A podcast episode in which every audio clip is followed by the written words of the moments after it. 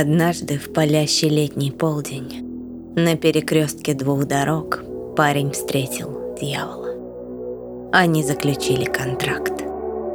Дьявол научит его играть на гитаре и складывать мелодии так, что ему не будет равных. В обмен на это, на вершине успеха музыкант отдаст ему свою душу. Этого парня звали Роберт Джонсон. Его до сих пор считают первой рок-звездой в истории. Он умер в 27 лет. Потом этот сценарий повторится еще не раз. Прямиком за Робертом из зала славы рок-н-ролла проследуют Брайан Джонс из Роллинг Стоунс, Джимми Хендрикс, Дженнис Джоплин и Джим Моррисон. А потом и наши современники Курт Кобейн и Эми Уайнхаус – все они умрут в 27 лет и станут членами самого загадочного, элитного и закрытого клуба. Но все это, конечно, легенда.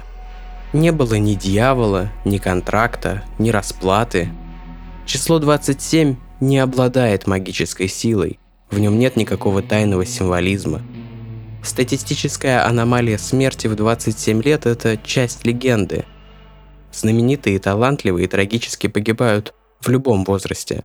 Тем не менее, нельзя отрицать, что людей, которых мы перечислили, а еще многих других, менее известных, имена которых вы еще услышите, объединяет эта цифра – 27. Окутанная тайной скоропостижная смерть на пике славы, статус легенды. Но может быть их связывает что-то еще? Что-то, что кроется не в их смерти, а в жизни, но все же неотвратимо ведет к гибели. В этом подкасте мы поговорим о событиях, местах, людях и решениях, которые, складываясь в роковую цепочку, привели каждого из героев к точке невозврата. В клуб 27.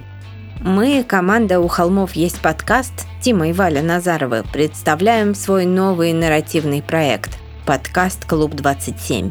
В каждом сезоне мы будем в деталях разбирать биографию одной из персон, от колыбели до могилы, и вместе пытаться понять, была ли ранняя смерть чем-то неизбежным и предначертанным, или же этой трагедии можно было избежать.